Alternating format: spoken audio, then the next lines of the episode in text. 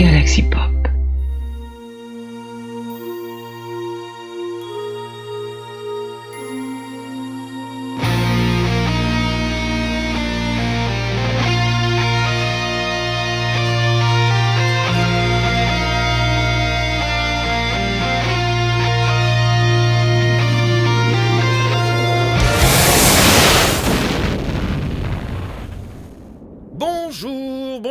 Toutes et à tous et bienvenue dans cette toute nouvelle émission de Trekking Storia. Salut Cyril, comment ça va? Salut, il faut juste que je baisse mon son là, tu m'as explosé les oreilles. Et oui, ça fait longtemps, ça fait très longtemps qu'on s'était pas. On, on- on s'était dit, on- allez, c'est reparti, on refait une émission au moins par mois, une émission par mois. Malheureusement, euh, j'ai un bébé qui est né. Du coup, c'est très Effectivement, heureusement. aucune espèce de volonté quoi. Si on me met pas au pied du mur, je fais rien. Non, c'est voilà, mais c'est quand même principalement euh, parce que pour raison familiale, tout le monde le sait, je l'avais euh, déjà évoqué dans le passé, donc voilà, on va essayer de, de- de- de reprendre un petit rythme euh, quand on peut et comme on peut. Avant toute chose, une petite annonce. Nous avons rejoint le label Galaxy Pop. Cette émission est donc de nouveau disponible au format podcast euh, classique sur flux RSS, euh, donc dans vos applications de podcast euh, favorites et euh, toujours au format vidéo sur YouTube sur la chaîne de, Star Trek Historia. Euh, donc on mettra évidemment les deux liens dans la description. Si vous nous écoutez sur un format comme sur l'autre, vous pourrez switcher comme bon vous semble. Sur Galaxy Pop, vous allez retrouver plein d'autres émissions euh, disponibles, euh, d'autres euh, d'autres podcasts pardon disponibles comme par exemple Zombie or Not Zombie dans lequel j'ai pu faire une, une, petite apparition, Plopcorn qui parle de cinéma, une fille, un papa qui parle de, d'un papa qui fait découvrir de la musique à sa fille, on a ses réactions, etc. Il y a beaucoup de formats audio de, de musique et pas mal de trucs sur la, la- la culture pop de manière générale. Et euh, on est en train de, de voir, je vais euh, mettre à disposition sur ce flux RSS également toutes nos anciennes émissions, euh, Cyril et moi, euh, de Trekking Storia. Voilà. On va... De quoi on va parler aujourd'hui, Cyril? On va continuer un peu sur notre série côté production, de- des productions des, des séries Star Trek. Mhm. Et donc aujourd'hui, on s'attaque à Voyager après avoir fait Deep Space Nine. Nin. Ok, mais avant cela, une, euh, une question, c'est pas vraiment une question, c'est Arcadie Picardi qui nous a envoyé un, un message. Euh, du temps de Star Trek pour les nuls, j'avais fait une émission sur par quoi aborder euh, Star Trek. Mais toi aussi d'ailleurs, Cyril, sur ta chaîne, t'avais fait une vidéo comment commencer Star Trek, non Ou- Oui, oui, j'avais reposté en fait une vidéo que j'avais écrite pour le Journal du Geek. Oui, voilà, c'est ça. Et c'était très cool. Euh, je ne te connaissais Oh, pas, mais j'en avais dit du bien sur un forum. Oh, Comme quoi, voilà, nous étions faits pour nous rencontrer. Donc.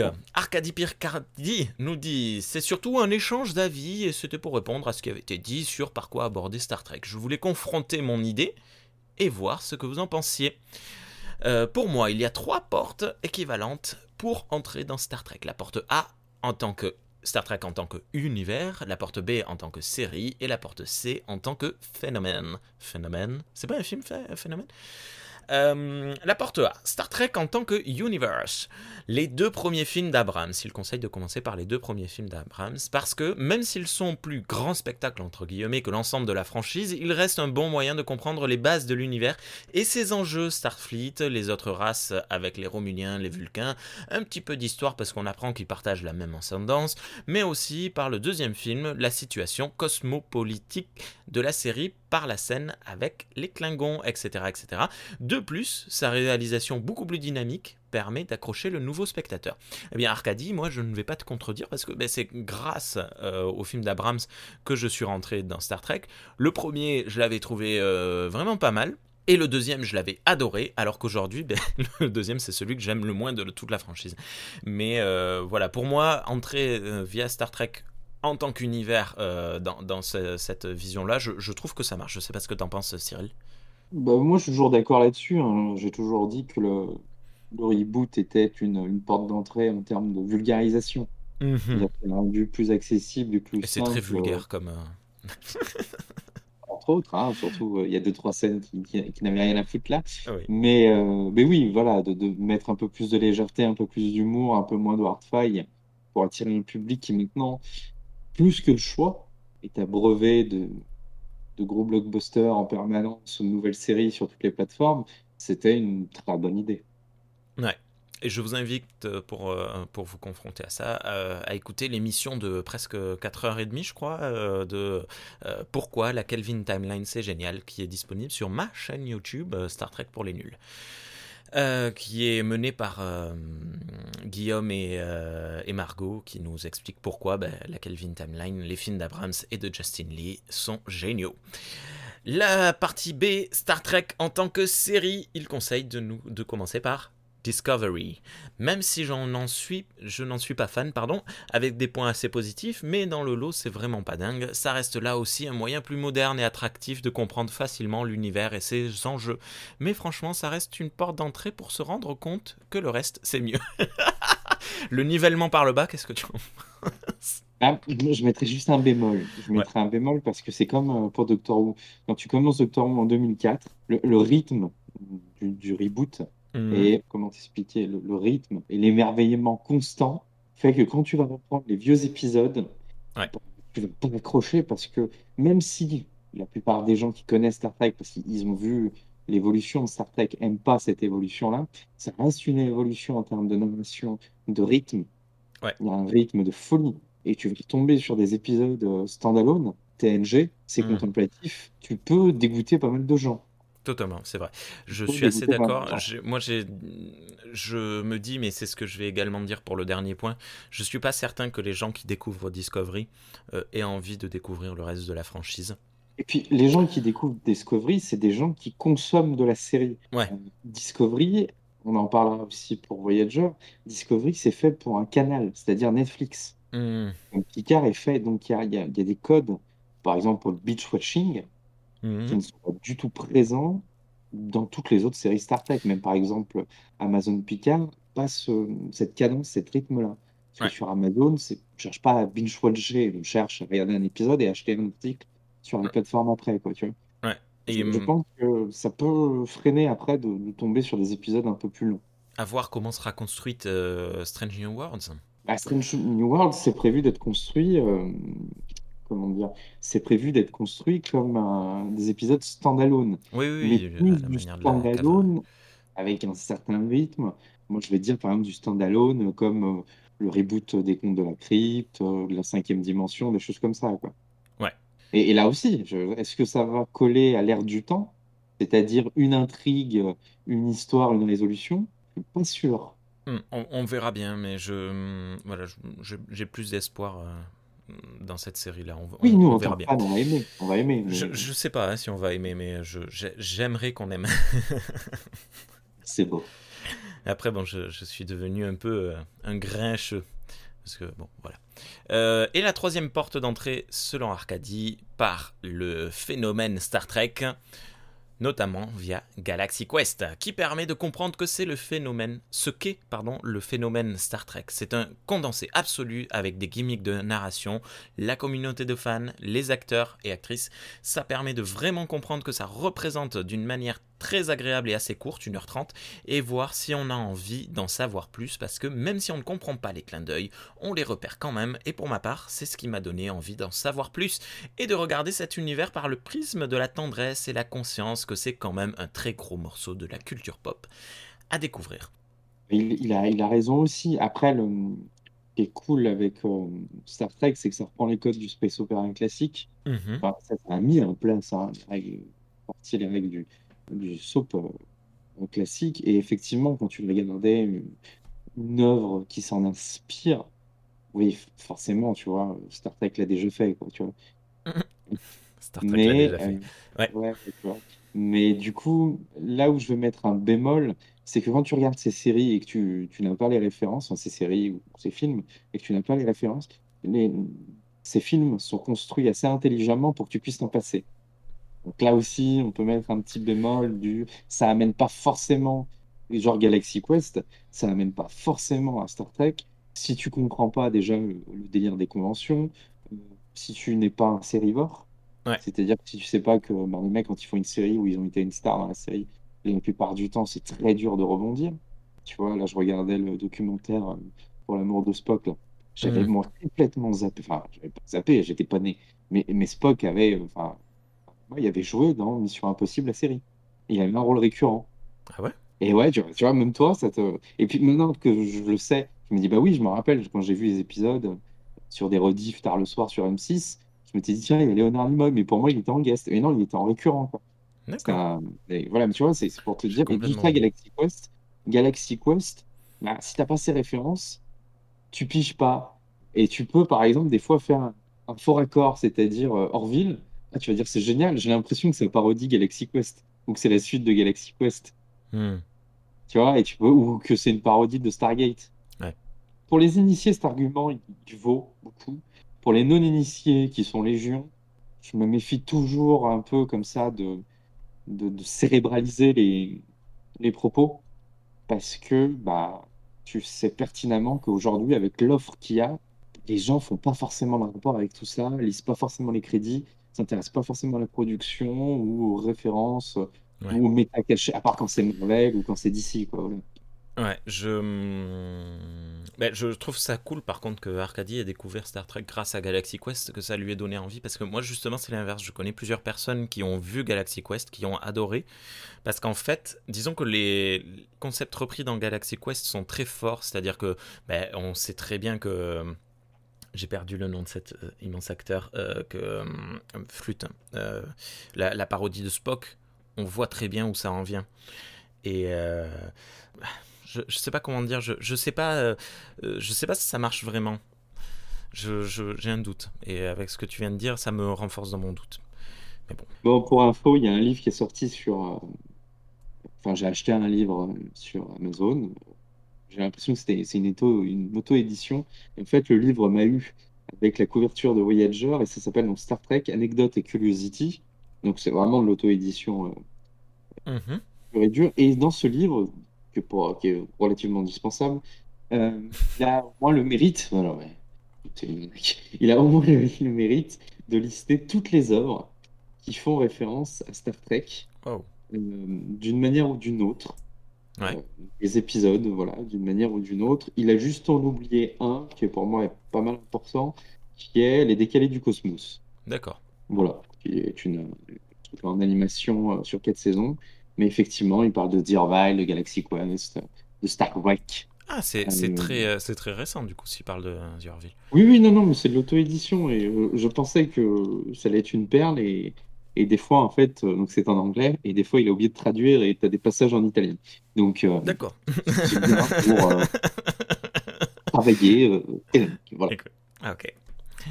Ok, ok. Bon, euh, si vous avez des réactions, des messages à nous envoyer, n'hésitez pas, que ce soit en MP ou en commentaire, même si euh, les commentaires audio, euh, les commentaires sur YouTube, pardon, sont toujours bloqués. hein, désolé, on ne sait pas ce qui se passe, ça va revenir.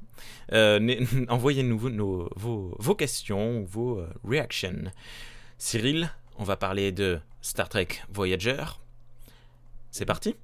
Voilà, Star Trek Voyager, cinquième série, diffusée pendant sept saisons aux USA de 95 euh, en 2001 et chez nous sur Canal Jimmy de 98 à 2005.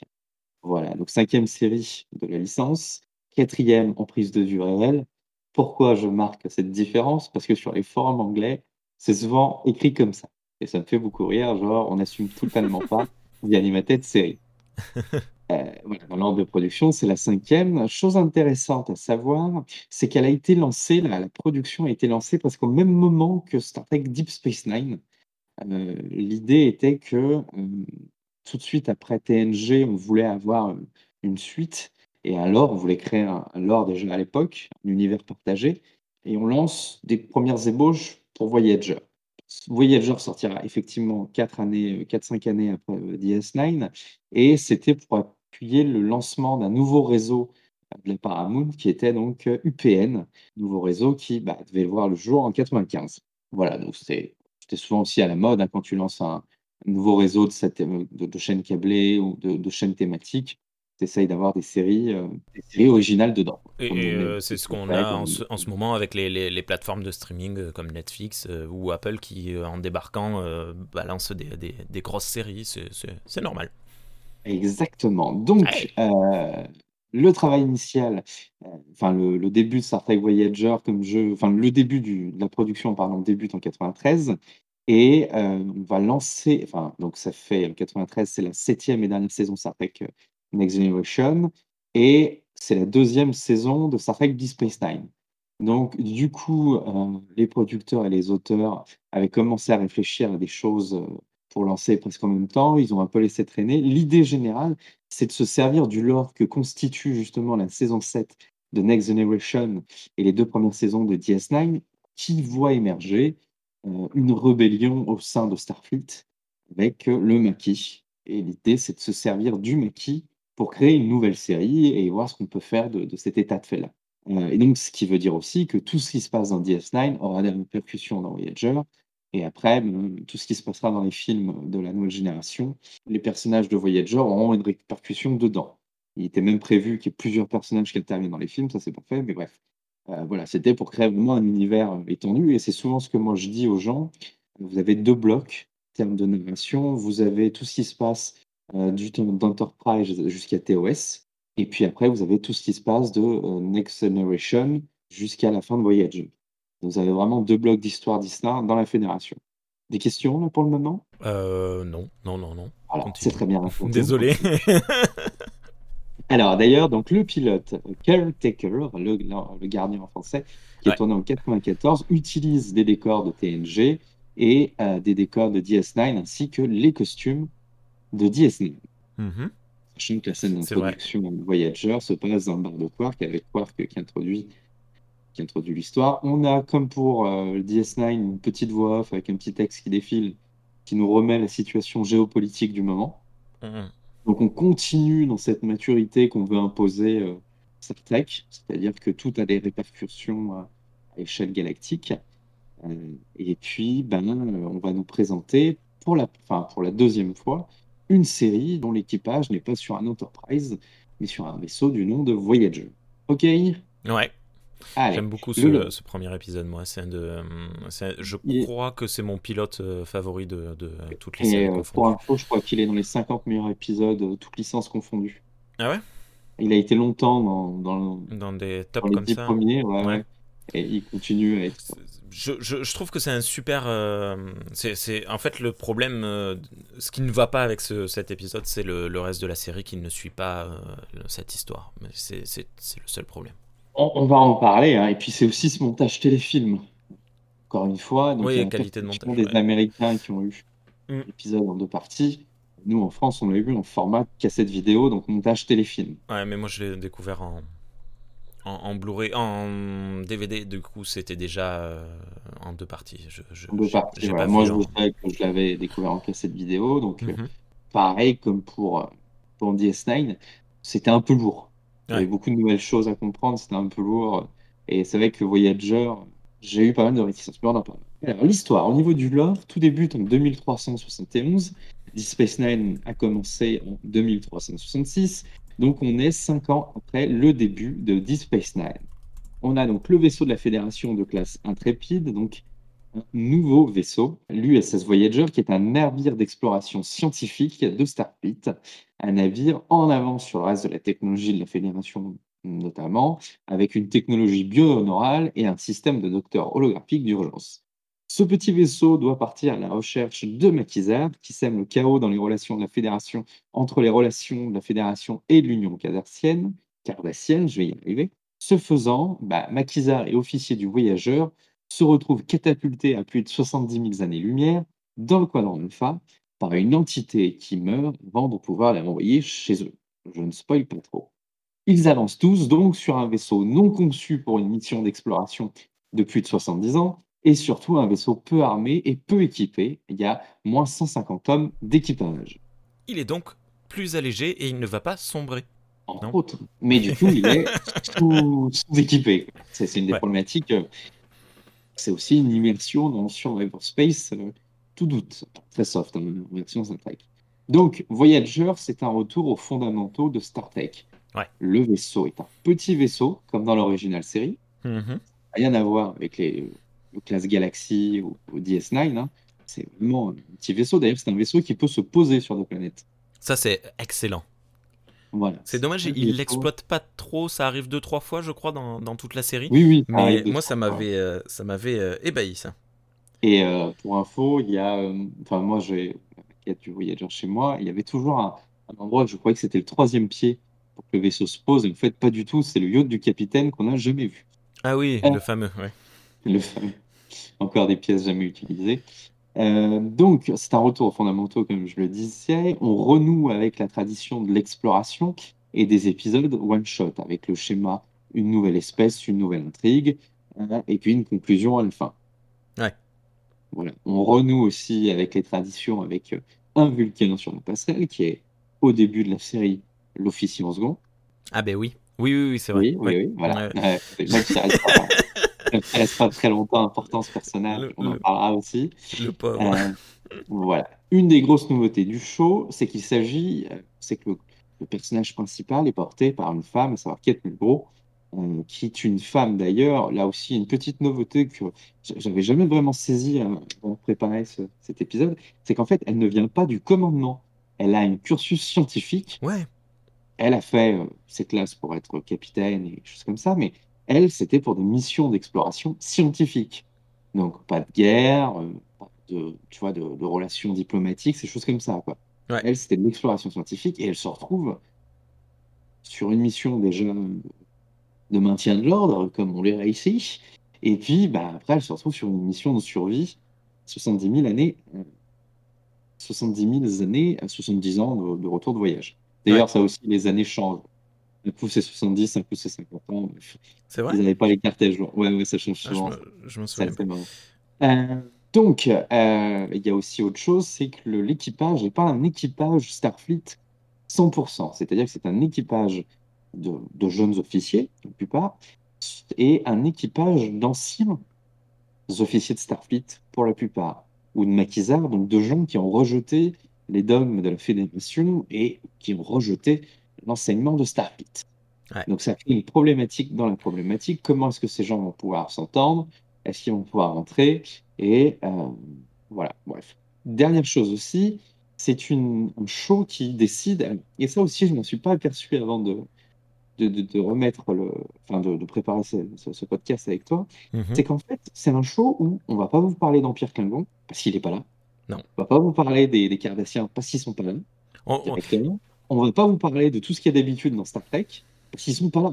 Donc il n'y a pas de guerre avec les, les Klingons, il n'y a pas de guerre avec les Cardassiens, il n'y a pas les Romuliens qui peuvent venir chercher euh, querelle. Querelle. En théorie, le le but c'était de partir là-dessus. D'ailleurs, le, le pitch de travail de l'équipe de production à la base, c'était sur l'épisode où Q envoie l'Enterprise D, le quadrant Delta, à la rencontre des Borg. D'accord. Et beaucoup se disaient, Tiens, c'est con, on aurait pu faire deux, trois épisodes où l'Enterprise essaye de rentrer par ses propres moyens. Ouais. Et c'est là d'où vient l'idée de Voyager, c'est de, de voir comment est-ce que tu vas rentrer. Voilà. Pour la petite idée, je- pour la petite histoire aussi, le Voyager va être, on va faire 400 premiers contacts Ça fait beaucoup de contacts. Ça fait beaucoup de contacts. Voilà. Eux, hein, les cas contacts, ils connaissent. Bref, Oh là là, bravo. Ouais, bien. on, on temporalise le, podcast.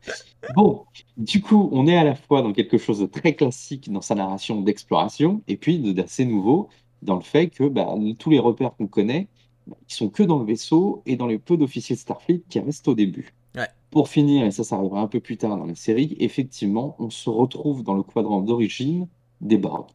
Et ça, c'est beau. Et ça, c'est intéressant dans le lore. euh, voilà. Ouais. Euh, on va à peu près parler. Donc, euh, autre chose aussi que, bah, que veut mettre en place, enfin, que veut mettre en place, et ça va être un contrepoint à DS9 longueur de temps. C'est pour ça qu'on a souvent les pro DS9 et les pro Voyager. Ouais. En gros, avec le côté sériel que commence à imposer DS9. Eh Il y a très peu de fil rouge dans Voyager, hormis le voyage de retour. Et encore, le retour, j'ai la compté plupart- 5 fils rouges.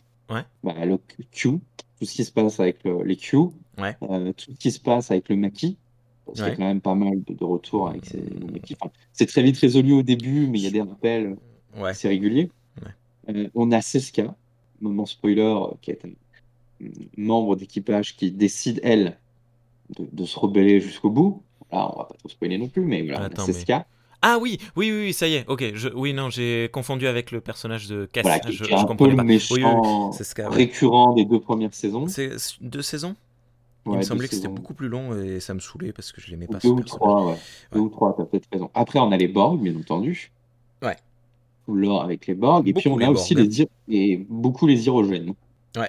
Voilà. Bon. Il y a des thématiques assez novatrices dans Voyager. Bon, on a cette thématique du commandement féminin qui, moi, m'avait l'air d'être de plus, qui, qui m'avait l'air d'être subtile. Mais je suis tombé sur des vidéos de, tu sais, de, de publicité, genre Hollywood Star, machin, qui parlait des coulisses, qui parlait de, de Voyager. Ouais. Ça, ça en faisait des caisses. Ça en faisait des caisses. Ah, Effectivement, nous, on n'était pas le public ciblé, donc on n'a pas fait gaffe, mais ça en faisait des caisses. Bon, ça part le commandement féminin. On a aussi un autre officier féminin qui a, qui a du pouvoir, qui a, qui a un réel commandement, à savoir l'ingénieur en chef Belana Torres. Puis plus Ouais. tard, on aura donc un troisième personnage fort féminin, à savoir Seven of Nine, qui est pareil, au début est vachement malmené avant qu'il lui trouve. Ouais, moi, sur le coup, j'étais très heureux de la voir arriver parce que ça faisait. euh, Même quand tu connais pas euh, Voyager, euh, elle, est, elle est sur les affiches promo, elle est sur les trucs. Et euh, il y a toute une. Pareil, c'est un- Bon, ça n'a pas et ça n'aura jamais l'aura d'un Spock ou d'un. euh, ou d'un euh, Captain Picard, mais euh, c'est peut-être un des personnages les plus connus en dehors de Star Trek. Et, et je me disais, mais pourquoi elle est aussi connue Pourquoi elle est aussi connue? Et il y a eu un peu un, effet ultra hype quand elle arrive, quand elle arrive au tout début là, les, deux, euh, ça, ça, elle arrive sur un double épisode. Tu te dis, waouh, c'est génial, ça va être super cool. Et euh, il y a un petit côté euh, un peu pourri, hein, un faux départ, un peu un pétard mouillé. Et en fait, après, ça repart et c'est génial. Et c'est vraiment, enfin, je trouve que c'est un, des personnages qui a une des, un des mieux écrits, un, personnage qui a vraiment une nette évolution et un écrit de, de manière très juste, mais c'est vrai qu'il y a cet effet pétard mouillé au démarrage, c'est un peu, euh, un peu triste, un peu dommage. Pour tout dire, en fait, elle est vraiment amenée pour. euh, les, les producteurs la vendaient comme. euh, ils lui disaient tu vas break Star Trek, tu vas, tu vas casser le code de Star Trek très propre, très lisse, Ouais. très machin. Et en fait, le, le problème, c'est qu'elle elle avait. Effectivement, son personnage est super intéressant. C'est un personnage qui fait référence aussi à Locutus de Borg, Ouais. qui arrive aussi après le premier film, euh, tu vois, le film euh, First Contact, ouais. Donc, euh, pareil, voilà. Et effectivement, en l'hypersexualisant, Ouais, c'était. moi, je sais qu'il y avait une affiche, il y avait une campagne de photos qui avait été faite avec Lucy Lawless qui tenait le rôle de Xena à l'époque. Donc, Oh oui, d'accord, ouais. c'est vrai que pour l'époque, c'était deux femmes qui avaient des rôles, qui, qui tenaient le- la tête d'affiche d'un show TV, d'un Ouais. show TV Record. C'est vrai qu'avec nos yeux de 2021, on se dit, ça, ça- ça- en théorie, ça ne devrait plus passer, ça, aujourd'hui. Ouais. C'est pas bien, quoi. Voilà, on se dit, non, mais effectivement, je veux dire, la première scène de, de, de Seven of Nine humaine, elle a un habit pour dire qu'elle a un habit, quoi, mais l'habit Ouais. cache rien. Euh, sachant que l'actrice, en plus, on est plein dès les premières heures de tournage, hein, parce qu'elle a fait euh, trois ou quatre, euh, elle est tombée trois ou quatre fois dans les pommes à cause du costume trop serré, quoi. Ah, Voilà. Et elle, s'en est plein soin, mais elle est devenue tellement iconique qu'on la retrouve dans Picard. C'est un des, Ouais. des protagonistes dans Picard aussi, quoi. Euh, l'idée du et puis l'idée du personnage, bon, bref, on en reparlera tout à l'heure, mais c'est vraiment elle qui va imposer un second temps à la série. Euh, son personnage et la relation qu'elle a avec euh, notamment le capitaine Janeway. Allez, on y arrive. Ouais, Dans les valeurs, du coup, on a aussi cette volonté de garder les valeurs de Starfleet malgré les, les circonstances, Euh, ce qui fait écho aussi à tout ce qui se passe dans DS9, où, comme le dit euh, Cisco, c'est très facile d'être un ange au paradis, mais en fond de guerre, enfin, euh, de- dans le front, c'est pas possible de garder les, d'être intègre euh, 24 sur 24. quoi. Hmm. Euh, Il y a beaucoup une nouvelle approche de l'intelligence artificielle, avec notamment la problématique des hologrammes indépendants. Il y a, il y a plusieurs épisodes, ça revient souvent, et puis tout le cheminement du docteur euh, qui est un hologramme. Ouais. Voilà. Euh, j'ai trouvé que ça revenait un petit peu en. Ça faisait un retour aux sources avec euh, les, les questionnements de Data. De data. Est-ce que Data était une vraie une vie artificielle, mais à laquelle on accordait vraiment une, un statut de vie. Euh, Parce que Data, lui, il est, il est matériel, il est tangible, alors que le docteur, ce n'est vraiment qu'un. Ouais. Ce n'est vraiment qu'un qu'un- qu'un programme. Ensuite, on va avoir quelque chose qui avait été un peu évoqué dans TNG, mais qui avait jamais vraiment abouti. Là, bah, ça va être un, un cas de figure, ça va être le thème de la famille. Parce que c'est un vaisseau qui risque d'être un vaisseau générationnel. Ouais. Donc, on commence à avoir des enfants, on commence à avoir des couples, des gens qui se marient, et on récupère aussi pas mal de gens, euh, de, de stoppeurs spatiaux au fur et à, fur et à- enfin, durant l'aventure. quoi. Ouais. Voilà. Et puis, on a, comme je le disais tout à l'heure, une petite touche Survivor Space Petite. qui, euh, voilà, qui sera, qui ressemblera à rien ce qu'aurait fait Farscape ou Battlestar Galactica, mais avec des très bons épisodes comme l'année de l'enfer par exemple, ou ce double épisode avec les, les hydrogènes. Hmm. D'ailleurs, sur la fiche Wikipédia de cet épisode en anglais, il, apparemment, ils s'affrontent dans les rues de Lyon. Moi qui Oh. connais bien Lyon pour y être né et pour y vivre, euh, je n'ai pas reconnu la. Euh, je, je cherche, mais je n'ai pas reconnu la rue. Euh, voilà. Euh, une, une petite, euh, une petite anecdote là-dessus, c'est que le pilote de Voyager a beaucoup de similitudes avec une autre série de Gene Roddenberry, à savoir Andromeda, Ouais. diffusée en 2000, qui comprend également donc un hologramme, un vaisseau transporté par une anomalie dans un nouveau paysage galactique et la mort de tous les officiers du vaisseau, obligeant le capitaine à prendre des remplaçants un peu inadaptés. Ouais. Voilà, ça aussi c'est rigolo. Bon, niveau production, le tournage commence le 6 septembre 1994 avec une comédienne euh, qui est donc Geneviève Bujold, euh, qui doit incarner le rôle principal de la série, à savoir le capitaine Catherine Janeway. Euh, Hmm. D'ailleurs, à la base, le capitaine Catherine Janeway s'appelle Nicole Janeway et pas Catherine Janeway. Alors, Bugeaud, qui est une grande comédienne des années 70, 80, donc plutôt de films et de films sérieux, va tenir deux jours sur le tournage avant de partir. Pauvre. Beaucoup ont dit c'est qu'elle n'était pas d'accord avec la tournure qu'on lui faisait prendre, qu'elle n'était pas euh, en phase avec le réalisateur. Rien du tout, c'est qu'elle s'est rendue compte que le tournage d'une série télé était beaucoup plus exigeant en termes de cadence. Pas forcément en termes de travail, mais en termes de cadence. En gros, bah, 5 heures, tu es là et tu sais pas quelle tu. Ouais. Et ça peut être du lundi au dimanche, et ce, de mai à septembre Ouais, de chaque ça- année. Ça, je vous invite à écouter, à regarder ou écouter le, le, le documentaire Captains, qui est disponible, qui a été réalisé par Shatner, qui est disponible sur Netflix, euh, dans lequel euh, je crois que c'est euh, ben justement Janeway et Picard qui Non, en c'est euh, parlent. Bakula. C'est Scott Bakula. C'est Bakula qui le dit Et, bah, Ouais. tu vois, je, je cite les deux. enfin bon, bref. Et que, que voilà, tu, tu arrives le matin et tu pars le soir, mais tu sais pas à quelle heure tu pars. quoi. Et c'est très différent. Mais bon. Dans, dans la séquence, il expliquait que quand on lui avait proposé Enterprise, il voulait pas refaire une série parce qu'il venait de finir Code Quantum Ouais. et que bon, il n'avait pas vu ses- son, son premier gosse grandir Ouais. et que tu n'étais pas avec ta famille quoi, tout le temps. Quoi. Et que là, en plus, show de SF avec des costumes, des décors, c'était pas Code Quantum. Quoi. Mm. Il savait très bien que bah, la quantité de travail allait être. euh, euh, voilà, il savait, voilà. Il faut revenir aussi donc, sur le fait que bah, c'est Kate Mulgrew qui va la remplacer au pied levé. Ouais. Et du coup, elle va demander à ce qu'on change le nom de, Catherine, de, de Nicole Janeway en Catherine Janeway. Voilà, plus simple pour elle, peut-être, je sais pas. Mais bon, Bah, c'est son plus prénom, donc. euh, Voilà, Kate, euh, exactement. Petite chose étonnante aussi, euh, il y avait une autre actrice qui était pressentie hein, pour remplacer euh, Genève euh, Bujold. C'était euh, c'était Tracy Scott. Jamais avec son nom, il y a trop de consonnes. Euh, il y a trop de. Ouais, euh, Scott Jean. Alors, je ne sais pas si ça vous parle. C'était euh, une des journalistes dans Lois and Clark, la journaliste de la rubrique euh, Sexo. Mais ce qui était, ce qui est étonnant avec cette comédienne, c'est qu'elle incarnera quelques années plus tard euh, le capitaine dans la saison 5 de la série Babylon 5. Oh, Voilà, elle sera le capitaine de la, une saison capitaine de la station. Voilà, c'était aussi le petit, le petit c'est fun rigolo ça. Voilà. Le pilote, on en a parlé tout à l'heure, donc Caretaker ou le gardien euh, aura mis 31 jours à être tourné. Il reste un des épisodes les plus chers, un des épisodes pilotes les plus chers jamais tournés, avec presque D'accord. 23 millions de dollars, qui était à peu près sans précédent pour l'époque. Et c'est vrai qu'encore aujourd'hui, euh, C'est beaucoup de dollars. c'est oui, il faut en trouver hein, une série qui, qui bouffe euh, un épisode à 23 millions de dollars. À part Game of Thrones, j'en connais pas beaucoup.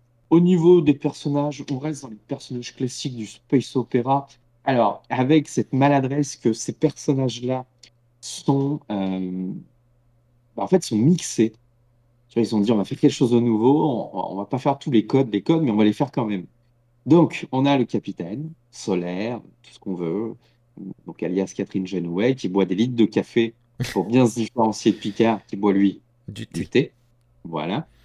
Euh, elle, elle est diplômée, donc euh, de, de- elle est diplômée en sciences et euh, elle n'a pas forcément une formation de combattante. Même si on nous évoque une ou deux fois qu'elle a fait, euh, qu'elle a fait un peu les, le front Kardashian. Ensuite, on va avoir un Vulcain. Euh, ça va être le personnage, je sais, toujours ce personnage plein de sagesse, qui est incarné par exemple par Guinan Ouais. en TNG ou par Dax euh, dans DS9. Donc là, ça sera Tuvok, qui est au début le commandant en seconde de, Catherine Genoway et qui est surtout là pour donner son expérience de vétéran. Ensuite, on a un ingénieur en chef qui aime bien repousser les limites et les règles, à savoir donc une métisse Klingon humaine, Belena Torres. On a un jeune premier qui s'émerveille de tout, Kim, et avec lequel le public novice va pouvoir comprendre tout ce qui se passe parce qu'il pose des questions ou il amène des réponses à des choses qui semblent évidentes aux autres. Ouais. On a l'extraterrestre autostopper qui va aider le nouvel équipage dans ce nouveau paysage. Mais là, ils sont deux. Ouais. Et puis, on a, alors, et c'est pareil, euh, l'extraterrestre autostopper, donc euh, dans le rôle, enfin, Nelix et Kess. Et Nelix est aussi à la fois le roublard du coin qui euh, bah, s'arrange un peu. euh, tu vois, il, au début, il a un rôle assez mix, euh, mixé entre, euh, par exemple, euh, Quark Hmm. et, euh, je vais pas dire Bashir, mais euh, mec qui a roulé sa bosse, tu vois. Et par exemple, il y a un- ça fait un double effet avec le rôle de Tom Paris, le pilote, qui est le roublard du coin aussi, Ouais. qui n'aime pas trop les règles, mais qui aime bien Starfleet quand même. Voilà. Et pour finir, on a donc le fameux docteur, comme sur tout équipage, qui est un docteur ici holographique, au caractère au début peu avenant et qui va découvrir son humanité. Ok? Ouais. Bon, dans les extraterrestres autostoppeurs, on a aussi une ingénue, donc encore un double rôle comme, euh, comme avec Harry Kim, qui va se découvrir et qui va poser des questions par rapport à comment que les humains fonctionnent et puis les mettre souvent en contradiction avec eux-mêmes. Je, je trouvais intéressant ce, ce duo de d'autostoppeurs justement Euh, parce que au moins tout ne reposait pas sur euh, Nilix euh, au démarrage et euh, je, je- je trouvais ça sympa le fait de, de mettre les deux euh, les deux à la fois c'était cool. Voilà, alors ce qui était intéressant en plus, c'est qu'elle était, euh, cette autostoppeuse, Kess, elle est issue d'une espèce qui ne vit que 7 ans. Ouais. Donc c'était intéressant de, de- de- Et quand tu, et quand tu sais que ben, la série, euh, elle fait 7 dure saisons, donc 7 ans, et euh, quand il la découvre, elle a déjà 2 ans, 2 ou 3 ans, je crois. Ouais. Et du coup, tu dis, ah, on va la voir mourir, c'est cool. Et après, ce qu'ils en ont fait, c'était moins cool. Bref. Bon, alors un des problèmes de Voyager, c'est quand même son casting qui est quand même vachement important. On, a l'impression qu'il est plus important que les autres. Ah, On a à peu près, à peu, à peu près le même nombre de personnages, Ouais. deux ou trois près, quoi. Mais t'as l'impression qu'il y a plus de choses parce qu'en fait, ils ont tous, ils sont tous doublons les uns par rapport aux autres. Et euh, beaucoup de traits de personnages sont, enfin, sont identiques les uns aux autres. Tu vois, on a, on a, on a deux ingénus, Kim et Kess. On a deux officiers qui vont mettre, on a deux personnages qui vont mettre euh, l'humanité face à ces contradictions, Tuvok et Nilix, ou Kess, tu vois ce que je veux dire?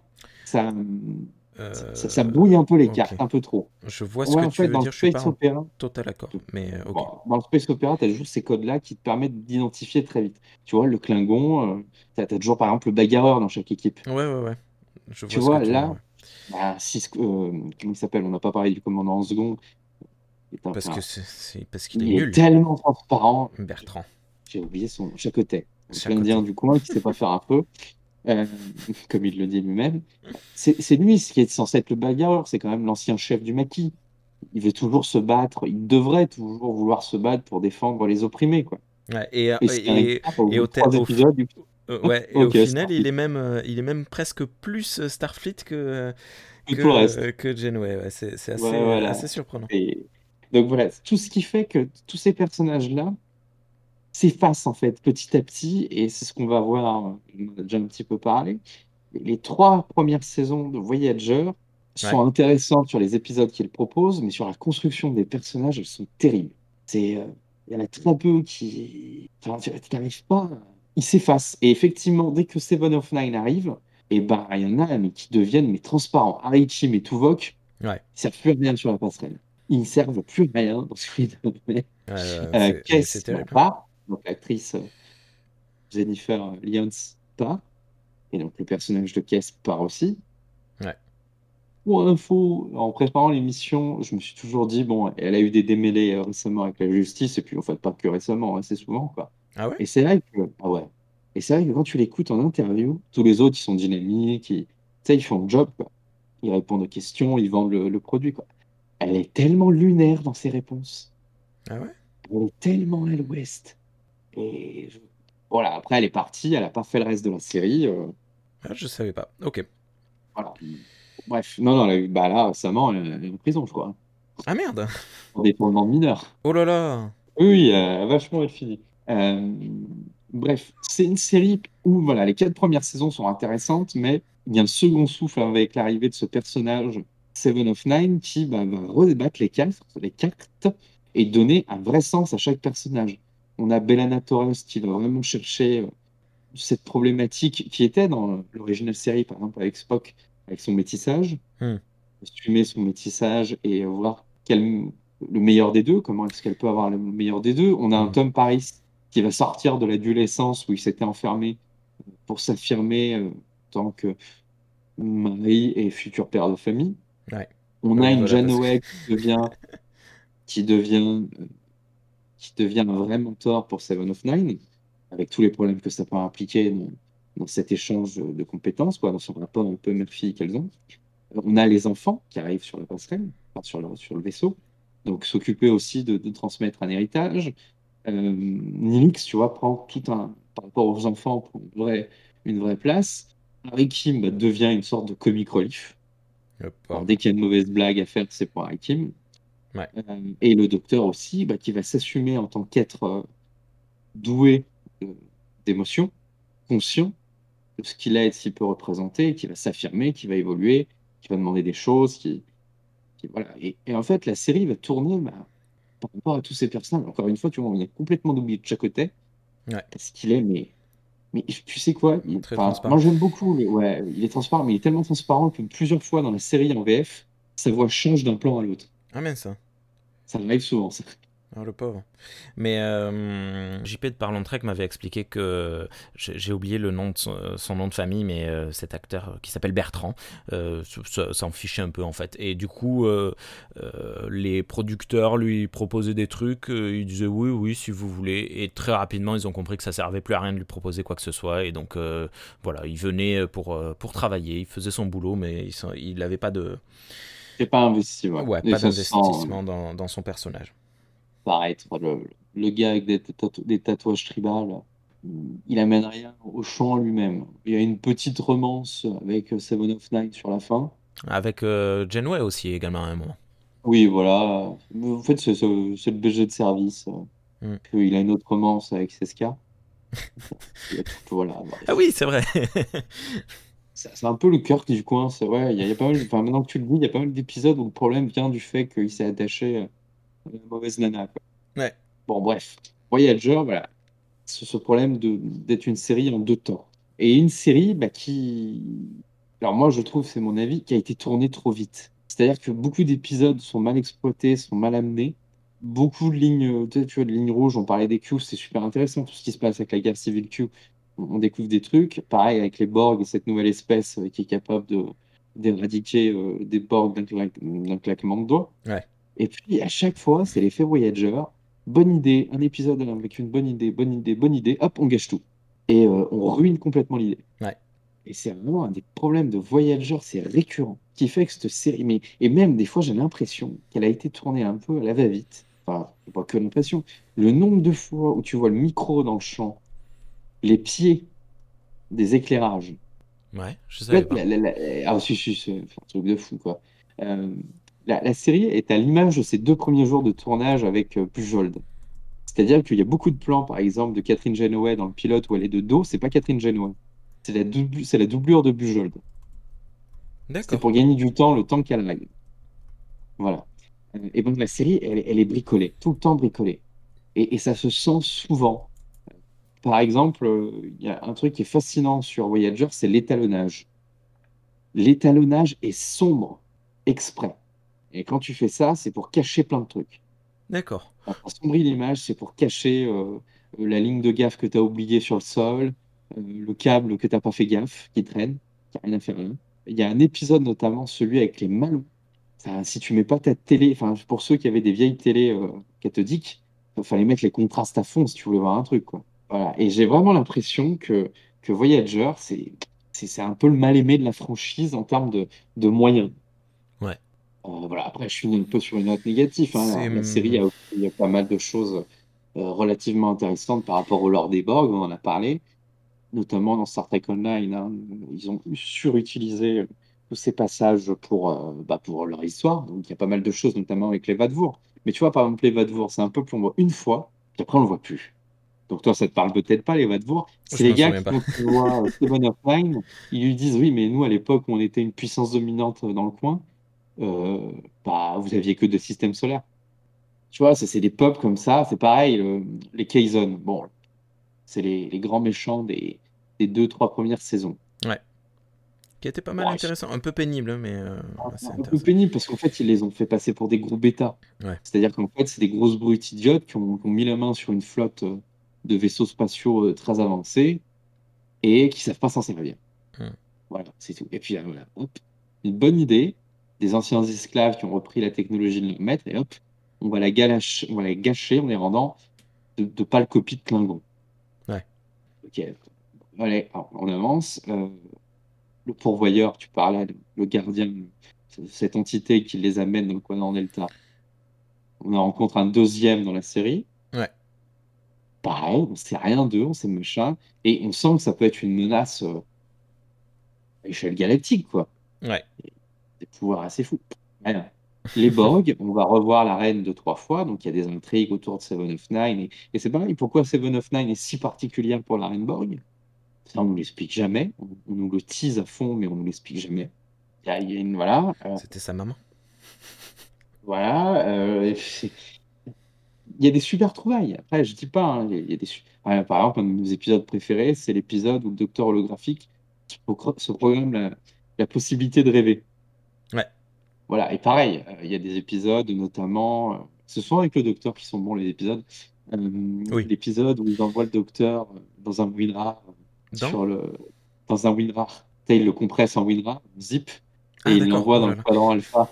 Ok. Et il tombe sur un vaisseau expérimental de la Fédération, un vaisseau Transformers, Ouais. euh, qui se fait capturer par les Romuliens. Bref, il y a plein de petites trouvailles comme ça qui sont assez rigolotes et sur des problématiques assez cool et qui sont à chaque fois mais gâchées. L'espèce 4-6, on va y arriver, la 4-7-8 machin là, Ouais. l'espèce qui peut détruire les Borg en une seconde, ça nous est présenté comme une menace mais à échelle universelle, tu sais.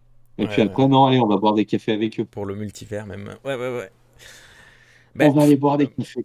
Ok, allez il- boire des cafés. il- ouais, ouais, ouais, ouais, c'est vrai que bon, ça, ça permet quand même de. Cette espèce permet de développer l'arc euh, des, des, euh, des Borg. Notamment Ouais, la relation entre Janeway et les Borg. où ils Ouais. peuvent boire des cafés avec eux après? Ouais. Ça, ça n'a aucun sens. Et Cisco, il va pas boire avec euh, du cap un café, même quand ils sont tous les deux sur une planète. Ouais. Coincés, tu vois. Il se méfie l'un de l'autre, quoi. Non, ce, ce côté euh, très friendly de, de est, est souvent un peu euh, compliqué. Surtout qu'en plus, ben, il y a d'autres épisodes où ben, elle est pas cool, enfin, elle est pas cool, où elle se donne pas le luxe d'être cool. Dans l'année de l'enfer et dans les épisodes qui concernent l'USS Equinox, elle est tout sauf cool, quoi. Ouais, mais en contrebalançant, euh, ils lui ont filé des, des catchphrases de, incroyables. Par exemple, le fameux Il y a du café dans cette nébuleuse. Euh, tu vois, tu, moi, tu me dis Voyager, je la vois en train de dire euh, There's coffee in that nebula. Et ça me. Ça me tu vois, du coup, elle a ce côté méga cool quand même. C'est contrebalancé. Pareil, il y a des épisodes super cool. Tu, tu vois, c'est alors, après, je me dis aussi, Voyager, c'est aussi la série où ils pouvaient se permettre des choses, apparemment. Ouais. Ils avaient une liberté euh, Mais- plus grande, parce que moins de l'or, respecté. Voilà, et puis de toute façon, la, la série a été un peu produite en réaction à Deep Space Nine. Euh, Ronald D. Moore, euh, il- quand ils ont balancé Voyager, ils ont dit vous nous faites l'inverse de ce que nous fait euh, Ronald D. Moore sur Deep Space Nine. Donc, euh, du coup, les gens, ont- les- enfin les, les- les- les producteurs, les écrivains, les, scénaristes ont, pu, euh, ont eu des possibilités euh, beaucoup plus grosses. Et puis, tu vois, il y a des trucs, je me suis dit, putain, ça, ça aurait dû être dans, dans, dans DS9. Tu vois, l'épisode sur le Stovokor. Ouais, alors celui-là, ouais, ouais. J'ai beaucoup de problèmes avec ce, Ah, bon, épisode. eh ben, par exemple, celui-là, bon, c'est vrai que je joue pas à Star Trek Online, Ouais. mais celui-là, il est super intéressant dans le lore de Star Trek Online. Ok. Voilà. Notamment pour un peuple qui s'appelle les Feriki, qui font partie des légendes euh, Klingon. Worf en parle une ou deux fois, et en fait, il s'avère que c'est pas, c'est pas du folklore, quoi. C'est un peuple qui existe vraiment, et qui est un peu comme l'espèce euh, tu vois, qui, qui vit pas dans notre univers à nous, euh, tu vois, dans une, qui vit plutôt dans une autre dimension. D'accord. Il y a plein de choses intéressantes qui, sont, qui commencent à être développées. Euh, un de mes épisodes préférés, c'était un membre d'équipage qui revient sous une autre forme, par un peuple qui récupère les morts. Ah oui. Il, était, tu vois, il y a plein d'épisodes super intéressants. Quoi. Et, euh, et des fois, bah, c'est un peu gâché. C'est un peu gâché par. Il y a des méchants aussi qui étaient. enfin, on en a déjà parlé là, des, des vrais antagonistes. Bon, les hyrogènes, pareil, une pure menace qui arrive à les esclavagiser pendant euh, plus de deux mois sur le Voyager. Là. Ouais. Puis après, bon, bah, on va leur donner des, on va leur donner des jouets pour pas que leur civilisation disparaisse. Et les gars sont plus forts que les Klingons. Ouais, Ils sont aussi forts que des Jem'Hadar et toi, tu vas leur donner des jouets. Vas-y, entraînez-vous, soyez encore meilleurs. On se revoit bientôt. Euh, le- par exemple, les Vidiens. Je me souviens plus, rappelle-moi les vidéos. Les Vidiens, c'est ceux qui récupéraient, euh, qui essayaient de récupérer les, les organes sur les Ah oui, oui, oui, c'est vrai, on en avait parlé ouais, dans la- moi, sur les, les c'est espèces. premières fois où je me suis dit, tiens, ils vont aller vers quelque chose de plus sombre, de plus dark, de plus gore, quoi. Ouais, ça aurait pu être euh, très Et violent. puis à la fin, oh non, je crois que c'est un moment, je sais plus. Il te, il te le sort comme ça au détour d'une phrase. euh, Oh, on a trouvé un remède pour les Vidiens. Quoi? Ok, d'accord. Ouais, voilà. La, Ouais. la phage, c'est plus si grave que ça, quoi. Euh, bref, c'est que des. C'est- Tu vois, c'est des putains de. Enfin, c'est des bonnes idées au début, et pouf, il y a toujours cet effet euh, Voyager qui, qui rend tout plouf. Bon, après, c'est un des meilleurs fins de Star Trek. La fin de Voyager, c'est une des meilleures fins de, de Star Bah, Trek, je trouve. elle, est, elle est bien parce qu'elle est épi- épique, mais euh, elle est très Force Contact, quoi. Elle est très comme les films, tu vois, Force oui, voilà. Contact, Nemesis. euh, Voilà, et comme tu dis, elle est épique. Elle n'est pas euh, contemplative comme la fin de DS9. quoi. Je de mes de mon expérience de, de, de, de rien du tout de, que j'ai, j'ai l'impression que Voyager c'est la série la plus aimée en France. Euh, bon, déjà parce que c'est probablement la série qui a été la mieux diffusée hein, en France. Euh, les, les autres euh, ont été diffusées un peu à la va-vite. Elle, elle, est, elle a été maintenue plusieurs fois. Et elle plaît beaucoup hum, au public francophone de France. Je, sais pas. elle- elle est moins hum, lourde et elle Vraiment, je parle de la. France française. Je, je sais pas les, les autres pays elle- francophones. non, mais par exemple, elle est moins lourde et elle ressemble à Star Trek Original Series ou à Star Trek TNG. Ouais. C'est sur ce fait malin, quoi, qu'elle est construite. Tu pouvais rater un épisode d'une semaine à l'autre sans être perdu. Alors que Ouais. DS9, si tu ratais le mauvais épisode, tu comprenais pas pourquoi euh, la moitié était déjà mort. quoi, tu vois. Hmm. Faut lui lui Oui, une jambe et les, légère exagération, mais oui, oui, oui, c'est vrai. Il y avait des intrigues euh, qui étaient qu'il fallait suivre, quoi. Ouais. Bref, voilà, c'est à peu Euh, près tout pour Voyager. Est-ce que tu as des... Euh, non, ben voilà, je, je, j'allais, je voulais parler de ça, du fait qu'en en France, j'ai l'impression que c'est la, la, la série la plus. euh, euh, qui a été la plus regardée et il me semble la plus appréciée. Alors, je parle pas des, des forums, mais vraiment des, des, des, des fans, tu sais, Oui, non, mais tu as des fans de tous les jours, quoi. Tu as raison, et même de ce que j'ai pu voir euh, partout à l'étranger, c'est, bah, on a toujours ce problème avec DS9 qui, qui a deux saisons qui sont relativement moyennes, Ouais, deux premières saisons pas bonnes, et qui après ont une intrigue très lourde, ouais, et euh, qui, qui peut ne pas prendre, quoi. Voyager, ça reste quand même euh, familial comme programme. ouais. C'est-à-dire, il n'y a pas un, y a pas un mot plus haut que l'autre. Ça fait très Star Trek, quoi. Tu vois, c'est le genre de série qui aurait pu être dans la trilogie du samedi, tu vois, Voyager. Ah, ça aurait été cool. Je l'aurais découvert là. Et je, je trouve que même, là, je, je- je viens de faire la comparaison, Vo- Voyager est plus familial que le Caméléon, Ouais? qui était dans la, la trilogie du samedi. je la, je la regardais pas, mais je, vois ce que. Caméléon, des fois, euh, ça parlait de doigts coupés, de gens brûlés, euh, et deux, trois personnages, je me dis, maintenant, je ferais pas voir ça à des gosses, quoi. Tu vois, je, avec le recul, c'était plus quand même euh, famille compatible, Voyager. Et, et DS9, le problème de DS9, c'est qu'il y avait moins ce côté exploration, et, ben, c'est du coup plus d'histoires centrées sur les personnages. Ouais. Et là, bah, comme, comme on l'a dit, euh, le gros problème de Voyager, c'est que les personnages sont totalement interchangeables les uns avec les autres. Tu as du mal à leur donner, à leur coller une étiquette, donc à t'identifier aux personnages, donc tu te concentres sur leur, euh, histoire de la semaine. Et c'est ça, Voyager, c'est l'histoire de la semaine. Ouais. Voilà, avec la petite morale à Oui, la c'est ça. C'est euh, c'est un, un enchaînement de plein de, de, de nouvelles. Des nouvelles. euh, Après, sur le design du vaisseau, au début, j'avais pas accroché, moi, sur, sur ce sphère passé, comme ils l'appellent. Euh, mais finalement, euh, je trouve que le vaisseau est plutôt cool. Ouais, il est un peu ramassé. Moi, j'aime bien ce, ouais, côté agressif. ces deux nacelles, ça commence le côté Transformer, là, avec ces deux nacelles rétractables. Euh, et puis à la fin, euh, tu vois, la- le rate du vaisseau est plutôt cool. Euh, et puis pareil, c'est un vaisseau qui va récupérer de la technologie Borg, qui va récupérer euh, différents matériaux, donc qui, qui est plus très Starfleet quand il rentre. Ouais. Bon, t'as quand même un petit sentiment de la croisière s'amuse. Hein. oui, oui, oui, oui, oui, non mais oui, c'est totalement ça, quoi. Ah, aujourd'hui j'ai fait du fromage. Oh, le fromage, eh ben, il a empoisonné les circuits bioneuraux du vaisseau. Non, mais oui, voilà. Mais euh, enfin, euh, Oh, oh, au début d'épisode, le, le vaisseau est dans un bon état. Fin d'épisode, le vaisseau, euh, il a été explosé. Début d'épisode suivant, le vaisseau est en bon état. Ils ont récupéré un petit peu, un petit peu de technologie par-ci par-là, mais c'est pas non plus, c'est pas non plus Et même, il y a un truc, il y a un truc, moi, qui me fascine avec Voyager, c'est qu'ils essayent d'avoir les codes du Survivor Space. Ouais, mais non, non.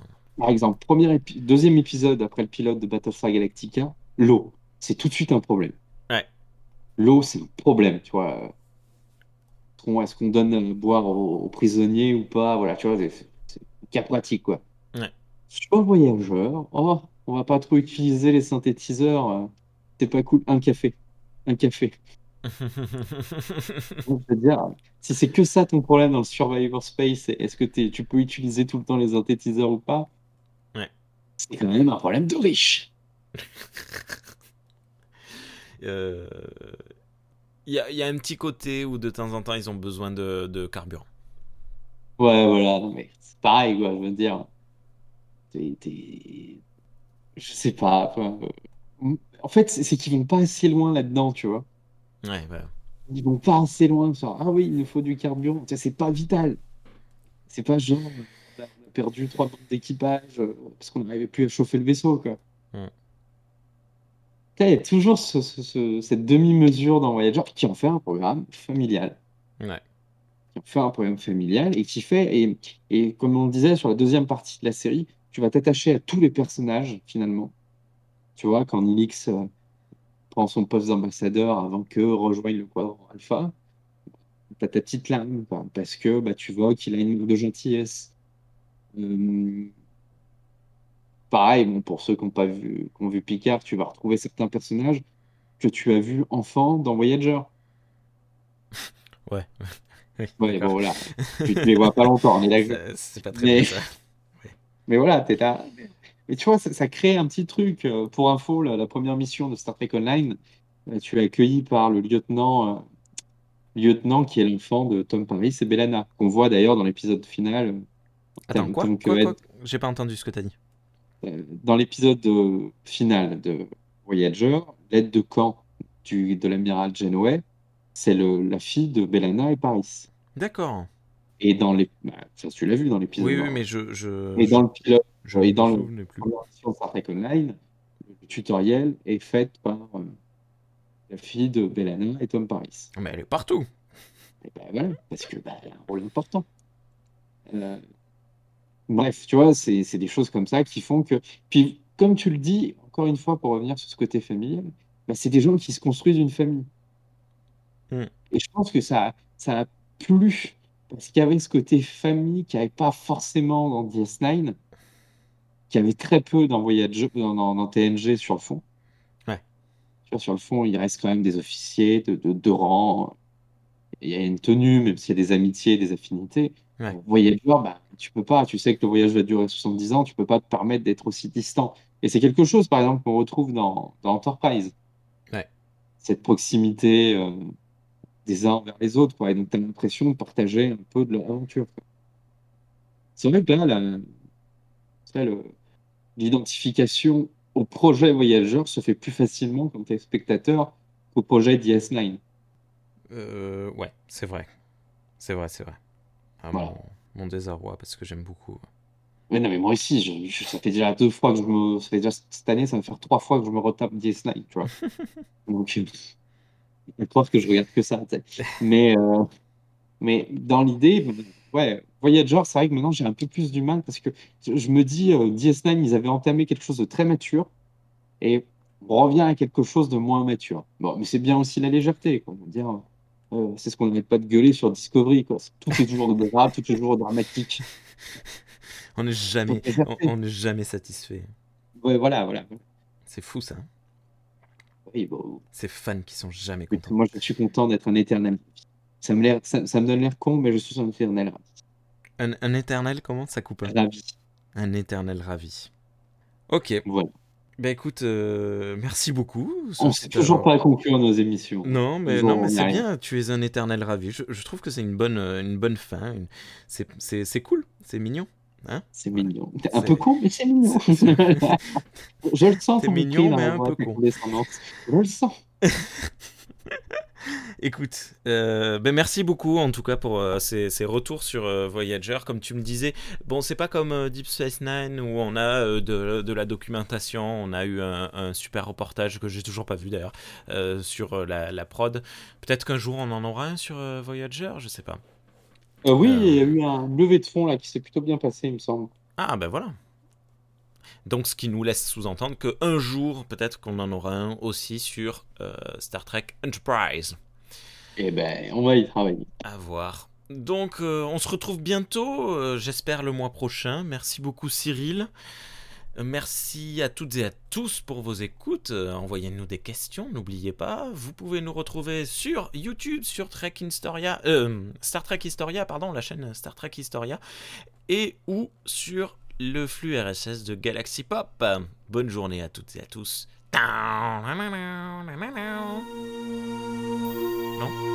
Oui, on peut le laisser au montage aussi.